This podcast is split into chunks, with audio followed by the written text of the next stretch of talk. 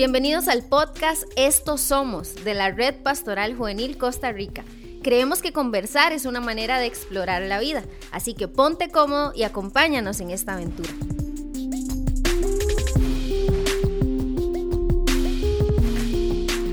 Hey, bienvenidos a todos y gracias, gracias por acompañarnos. Eh, estamos súper contentos con todo lo que ha estado sucediendo y la verdad, este espacio que vamos a tener nos alegra muchísimo porque tenemos el placer, el privilegio de poder contar con el pastor Robert Badriger desde eh, Camino de Vida en Lima, Perú, una iglesia que tiene muchísimo alcance en el continente, pero propiamente en su país están cambiando esta nación a través del corazón y la cultura de esa evolución. Así que es un privilegio poder tenerles con nosotros y escuchar su corazón. Así que, pastor, gracias, bienvenido, el tiempo es suyo y estamos a su disposición. gracias a todos. la verdad, un honor estar con ustedes en esta noche y una sorpresa Ah, viendo lo que Dios está haciendo a través de ustedes en Servolución en Costa Rica. Uh, justo hice una pregunta antes de entrar, ¿cómo llegó Servolución allá? Y por una visita hace unos cuatro años a nuestra iglesia y lo han tomado y gracias a Dios porque están transformando Costa Rica. Y que Dios los bendiga. Eh, el corazón de Servolución, le voy a simplemente hablar por unos minutos, eh, pero el corazón de Servolución es la segunda mía. Cuando hablamos de la segunda mía, las grandes iglesias hoy están siendo construidas en la segunda mía. Eh, la segunda mía literalmente es la sorpresa es lo inesperado. Eh, cuando uno hace la segunda mía eh, y le explico la ley de la segunda mía en el tiempos del Nuevo Testamento, recuerda que Israel fue una nación conquistada por Roma. Y Roma, el ejército romano, que era una máquina eh, que mandaba soldados por todas partes, y marcharon estos soldados a un ritmo acelerado con todo su equipaje. Pero si un soldado se cansa, por ley, él podría obligar cualquier ciudadano en Israel o la nación donde estaba, diciendo, tú carga mi mochila. Y la ley fue, tenía que cargarlo por una mía. Una mía son mil pasos romanos y la ley era obligado por una mía y era un fastidio. Puede imaginar estar trabajando en el campo o caminando con tu novia, no sé, y de pronto pasan unos soldados y tú cargas mi mochila y tiene que contar uno, dos, tres, cuatro, diez, veinte, cien, ochocientos, novecientos, novecientos noventa nueve mil, toma tu mochila. y la gente realmente eh, en las naciones tenía resentimiento por esto. Pero los soldados, como ya, ¿qué le importaba? Pero puede imaginar la sorpresa cuando le viene alguien y le dice, tú carga mi mochila, ok, encantado, lo haré. Le pone la mochila y le cuenta mil pasos y en vez de devolverle, le dice, ¿puedo darle una segunda mía? Es una sorpresa. Es una sorpresa. ¿Quién es usted? Usted es diferente de los demás. Uh, ¿Por qué están haciendo esto? No, es que soy cristiano. Ah, usted es uno de estos, pero la sorpresa se encuentra en la segunda mía. Siempre decimos, el tráfico está en la primera milla. milla. Hay mucha gente ahí compitiendo, todo el mundo quiere posesionarse, pero en la segunda mía hay pocas personas que dan la extra, que dan lo inesperado. Y esta es la enseñanza, parte de Servoluciones, de lo que nadie espera, lo inesperado. Ah, con un corazón abierto de de bendecir. Ustedes ya conocen algunas de las lemas. Servolución es dar sin retorno. Es decir, no es evangelismo. Es más, eh, yo animo a mi gente en camino de vida cuando hacemos servolución y lo hacemos todos los días, todas las semanas en medio de la pandemia. Lo hemos estado haciendo. Ah, y es una sola iglesia durante los últimos ocho meses de la pandemia, una sola iglesia nuestra, hemos alcanzado más de 200 mil personas. Ahora, cuando menciono esto, no es para gloriar, es simplemente, es el corazón de la casa.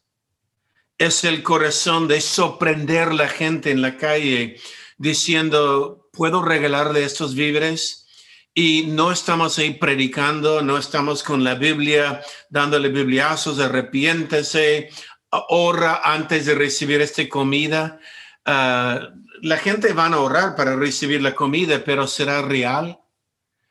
Entonces, cuando vamos y decimos, no, no queremos nada, Dios te bendiga, pronto la gente comienza a voltear y decir, ¿de qué iglesia son?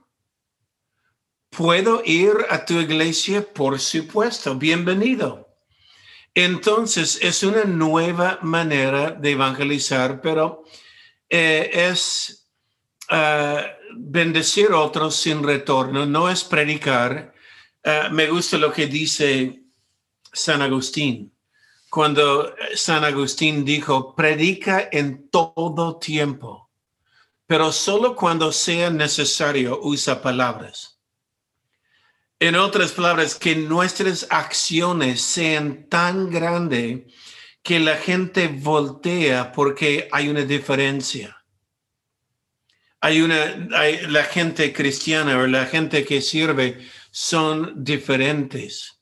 Entonces, ahí está la sorpresa. La sorpresa está en la segunda mía. Todo el mundo espera cuando va a una iglesia evangélica, le van a predicar, le van a pedir orar, le van a poner un mano sobre la cabeza, no sé pero nadie espera que me van a limpiar la casa, me van a pintar mi cerco, me van a limpiar la calle frente mío, me van a regalar algo. ¿Qué quieres? Nada, Dios te bendiga, chao.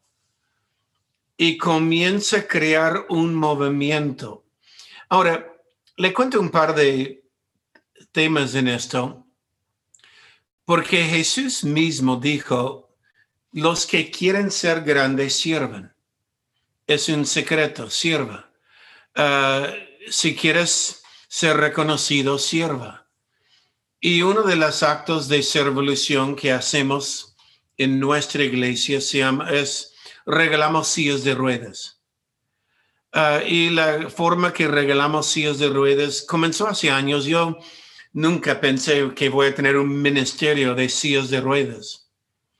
Ah, nunca lo, lo imaginé, pero un día una evangelista parapléjica, se llama Johnny Eric, sentada eh, de Estados Unidos en un accidente en una piscina, perdió el mover de todos sus brazos y piernas, y, pero tiene un ministerio muy grande, muy hermoso.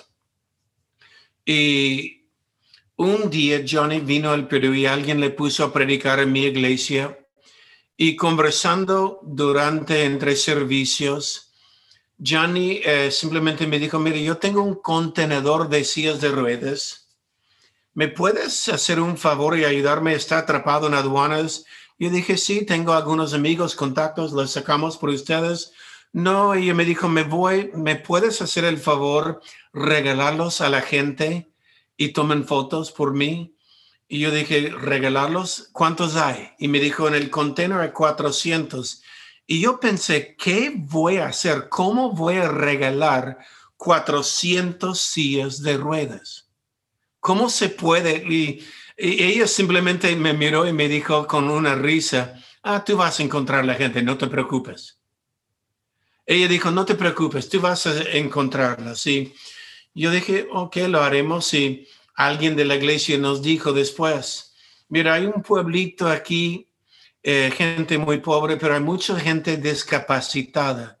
De repente ahí puedes repartir algunas sillas y yo fui, eh, como lo que hacen cualquier pastor de nuestras partes, con una bocina en el auto unos días antes. Le dije, miren, en el parque tal día sábado en la mañana vamos a regalar sillas de ruedas. Si usted necesita una silla de ruedas, por favor, venga al parque, te vamos a regalar uno. Y pasé, puse algunos volantes. Si necesito una silla de ruedas gratis, vaya, te voy a, le vamos a regalar uno y el día sábado llegó y yo dije, ok, de los 400 le, le pongo 100 en un camión y por fe le voy a repartir alguno de estos. Yo no estaba esperando lo que vi aquel mañana. Cuando más de 7 mil personas vinieron en carretillas sobre patines, uh, arrastrando por la tierra, cargado por los padres, 7 mil y usted sabe, puede causar una manifestación si prometes algo y no puedes entregar. Yo dije, Dios mío, yo no sabía, perdóname, ah, tengo unos cuantos más, los traigo, pero yo, yo dije, no sé cómo, pero les voy a ayudar. Dame tiempo, dame tiempo. Y esto inició algo. Ahora yo comencé a preguntar, pero ¿por qué tanto? es que una silla de ruedas cuesta 500 dólares nuevo y, y esta gente son tan humildes, tan pobres que de repente ganan 10 dólares mensual y viven en la misericordia de un familiar que los levante, que los baña, que los cuide y están escondidos detrás de casas porque no pueden salir, están avergonzados de salir gateando y, y simplemente no pueden soñar con una silla de ruedas y bueno, comenzamos un ministerio y hasta la fecha hemos regalado más de 75 mil sillas de ruedas. Ahora, hay un efecto extra. Lo hacemos, no es evangelismo, Dios le bendiga. Muchos piden que oremos con ellos. Muchos han recibido Cristo. Muchos familiares son los más beneficiados porque ya no tienen que cargar a su familiar. Ahora el familiar tiene movilidad, le decimos, te damos el regalo de movilidad, le sacamos del suelo y le ponemos en las manos de Jesús y, y con lágrimas los padres, ay, gracias, gracias. Y muchísimos han recibido Cristo. Pero el tema viene ahora interesante porque después de regalar un par de mil de sillas de ruedas, los políticos comenzaron de llamarnos los alcaldes de las ciudades y los congresistas y los presidentes del Perú. Y ellos decían, ¿qué hacen? ¿No? Regalando sillas de ruedas. ¿Podemos ayudarte? Y yo dije, claro, por supuesto. Eh, necesitamos ayuda de vez en cuando sacarlos de aduanas y, y, de vez en cuando necesitamos ayuda de encontrar porque son difíciles de encontrar y, y lo que vi es esto, cuando uno sirve, yo he visto muchos cristianos que van tocando la puerta del gobierno, pero la puerta del gobierno va tocando los que sirven. Le abre puertas, los que están en la segunda mía. Y muchos me han dicho, pero ¿cómo han conseguido el oído de, de los alcaldes, los presidentes, los, del Congreso, cómo eh, tienes el oído y, y créeme, muchos de ellos ya hemos ganado una amistad y me llaman diciendo, tengo una decisión difícil, ¿puedes orar conmigo? ¿Tienes una idea cómo puedo? Y yo le digo, mira, la Biblia dice esto y, ay, gracias, me has dado una idea y, y una y otra vez he podido ser consejero. ¿Pero por qué? ¿Porque soy un gran pastor? No, es porque hago esa revolución. Es porque bendigo la gente sin retorno. Y ellos saben, no, Él, ellos no vienen pidiendo favores más, yo le digo a los políticos, si alguien viene y usa mi nombre o el nombre de mi iglesia y diciendo, el pastor Robert me envió pidiendo un favor, no los crea. Yo jamás voy a pedir un favor. Yo vengo a dar, no para recibir de ustedes. Puedo orar con ustedes y a muchos, muchos políticos, alcaldes de grandes ciudades Yo les digo en un momento cuando estamos hablando y ellos están llorando porque acaba de ver a alguien arrastrando y llegando y saliendo en una silla y ellos me miren, los alcaldes con lágrimas, gracias, gracias. Y yo los miro. Yo dije, mira, ¿cuántos en tiempos antiguos el rey caminaba con un hombre sabio, que mayormente era un hombre religioso? Y yo le miro a este alcalde, tú necesitas un pastor yo soy tu pastor. Y el alcalde o el congresista me mira, de verdad, ay, gracias. ¿Por qué? Porque servimos. En otras palabras, ganas el derecho de ser oído. Hay mucha gente que quieren ser escuchado, pero nadie los escucha porque solo piden o predican. Yo tengo un dicho, es que la forma de muchos predicar es llena de palabra juicio, juicio. Juicio es una terrible estrategia de evangelismo. Nadie hace cola para ser juzgado, pero la gente sí haría cola para ser amado. Y si tan solo podemos amarlos, servirlos como Cristo, eh, ellos mismos van a voltear y decir, te necesito más. Este paz que tienes, yo necesito. Ahora, hay un pasaje, quiero leerlo. Me fascina este pasaje. Unos años atrás yo vi esto y Éxodo capítulo 33. Es la historia cuando Moisés y Dios habla y Moisés le dice, Dios, muéstrame tu gloria. ¿No es esta la oración de muchas iglesias? Queremos ver tu gloria, aleluya. Queremos ver tu gloria, aleluya. Queremos ver la gente caer, queremos ver ángeles, queremos ver tu gloria. Es la, es la petición de muchos, era la petición de Moisés. Moisés dijo, Señor, muéstrame tu gloria. Yo conozco pastores en toda América Latina. Muéstrame tu gloria, Jehová. Y mira lo que dice en esta conversación.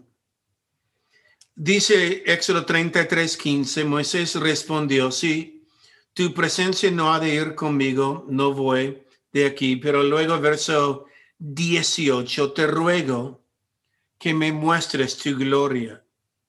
Y le respondió, yo, dice Dios, yo haré pasar todo mi bien delante de su rostro. Cuando yo vi esto, es revolución, porque Moisés dijo, quiero ver tu gloria. Y la traducción literal es, Dios le dijo, te voy a mostrar mi bondad. Porque cuando veas mi bondad, verás mi gloria. Yo le cuento, jóvenes, en Costa Rica, si quieres ver la gloria de Dios en Costa Rica, muestra Costa Rica la bondad de Dios. Este es revolución. Si quieres ver la gloria de Dios en Costa Rica, siempre deseamos esto, más que cierto vivo yo, toda la tierra será llena de su gloria como las aguas cubren el mar. Amén. ¿Cuándo será esto, Dios?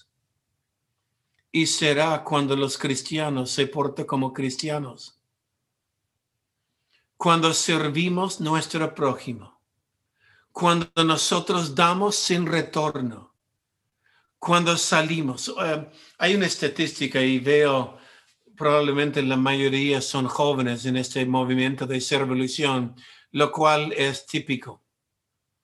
Son lo que la sociedad llama mileniales un millennial es de 38 a 40 años para abajo. Y hay otros, generación X y Puente, no sé, pero creo que la generación que nace hoy será la generación COVID. Pero en la generación millennial por abajo hay una curiosidad. No es como mi generación. Yo soy de la generación boomer, fui un hippie. ¿Ok? Y de mi generación, nosotros salimos y predicamos en las esquinas con una guitarra y, la gente vino, hizo un círculo y, y oramos, orando con nosotros, jalamos algunos para la iglesia. Uh, esta era la generación antes, la generación de los boomers, eh, perdón, de los millennials para abajo, creían que evangelismo es invasivo. En otras palabras, los millennials creen que es una invasión en la vida de alguien predicarles, evangelizarles. Pero los millennials quieren cambiar el mundo. Si un millennial quiere cambiar el mundo, pero no quiere predicar, ¿cuál es la solución? Su revolución. Porque un millennial que no quiere predicar, pero quiere cambiar el mundo, va a salir con este deseo de justicia social, de ayudar a la gente, de, de ah, siempre cuando hay una causa, cuando hay mujeres traficados, cuando hay gente atados, cuando hay eh, niños abusados, los millennials quieren por una causa unir. Y yo le cuento, hay una causa, ¿qué mayor causa hay que la iglesia y el reino de Dios? Pero si no quieren predicar, no tiene que predicar. Anda en una revolución de servir. revolución es una revolución de servicio una revolución de servir nuestro prójimo. Y cuando servimos, la Biblia dice, ellos verán la gloria de Jehová. Moisés dijo, Señor, muéstrame tu gloria. Y Dios dijo, te voy a mostrar mi bien. Entonces, si quieres ver la gloria de Dios en Costa Rica, muestra Costa Rica la bondad de Dios. Muestra Costa Rica el amor de Dios. Como dije, la gente no hace cola para ser juzgada pero hay mucha gente hoy día que harían cola para ser amada. Hay mucha gente que solo están esperando un abrazo real. Entonces, ser revolución es esto, es un movimiento en casi todo el mundo hoy día, en lo cual salimos y hacemos actos de bondad sin retorno alguno. Ah, nosotros tenemos otro dicho, eh, porque los millennials les gusta, están dispuestos a dar su vida por una causa y quieren ser voluntarios. Quieren ser voluntarios por los cuerpos de paz para rescatar a mujeres que han sido mal abusados o el trato de mujer o el trato de niños. Están por una causa. Yo seré voluntario en esto. ¿Qué es un voluntario en ser revolución? Un voluntario en revolución es ser un facilitador de milagros. Facilitan milagros. Porque, como dije, el, milagro y la sorpresa está en la segunda mía. Y cuando alguien te vea caminando en la segunda mía, la sorpresa, acabas de facilitar milagros. Porque de repente no es usted, pero de pronto van a decir, yo pensé que los cristianos eran muachafos, pero yo vi a un par de jóvenes el otro día y eran diferentes. Y de pronto puede ser que vaya a una iglesia ni siquiera la tuya, pero usted facilitó un milagro. O puede ser que llegue la tuya. Y por la manera de servir, ni le importa la música, no le importa el pastor como predicó, pero le fascinó este voluntario en la puerta. Con tanto cariño les ayudó. Ok, limpió su casa y llegaron a la iglesia. Entonces, sea facilitadores de milagros. Este es Servolución. Y quiero felicitar el movimiento Servolución en Costa Rica. Una sorpresa grato, ah, que ya hay más de 800. Mire, en un par de años habrá miles, miles. Comenzamos nosotros años atrás. Dino Rizzo es un amigo muy personal de muchos años y él y yo servimos gente antes que se llama Servolución. Él escribió el libro, yo adopté el nombre, pero seguimos sirviendo. ¿Por qué? Porque la sorpresa está en la segunda mía. Y antes de orar por ustedes, quiero contarles una pequeña historia que nos pasó un día. Estuvimos pintando un edificio, creo que fue un colegio, y nosotros, como ustedes, tenemos los polos rojos y todos estaban pintando el colegio, los jóvenes de la iglesia y familias de eh, enteros pintando un colegio que era del Estado, un colegio muy pobre. Y de pronto me dijeron, falta pintura. Entonces alguien salió para comprar pintura, le damos entre varias una colecta y salió a comprar y me cuenta la historia que afuera había un hombre en polo rojo fumando, simplemente con su cigarro fumando y se sorprendieron y le decían, ¿ustedes de la iglesia? Le dijo, no, solo vi la gente sirviendo y me gusta lo que están haciendo. ¿Qué es la iglesia? Es lo que están pintando. No, yo solo pedí si los puedo ayudar y alguien me vendió este polo por un dólar y lo compré y estoy pintando, pero si desea, ¿puedo ir a la iglesia con ustedes? y llegó de ser un miembro de la iglesia porque vio la gente servir. Amén. Oremos, Padre. Bendiga, Señor, Costa Rica.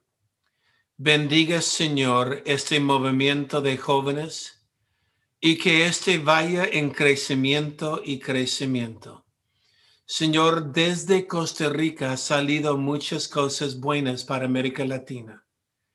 Pero, Señor, lo mejor que va a salir será un movimiento de jóvenes desde esta nación y que sean estos jóvenes que amen a servir, caminen en humildad, sirviendo su prójimo.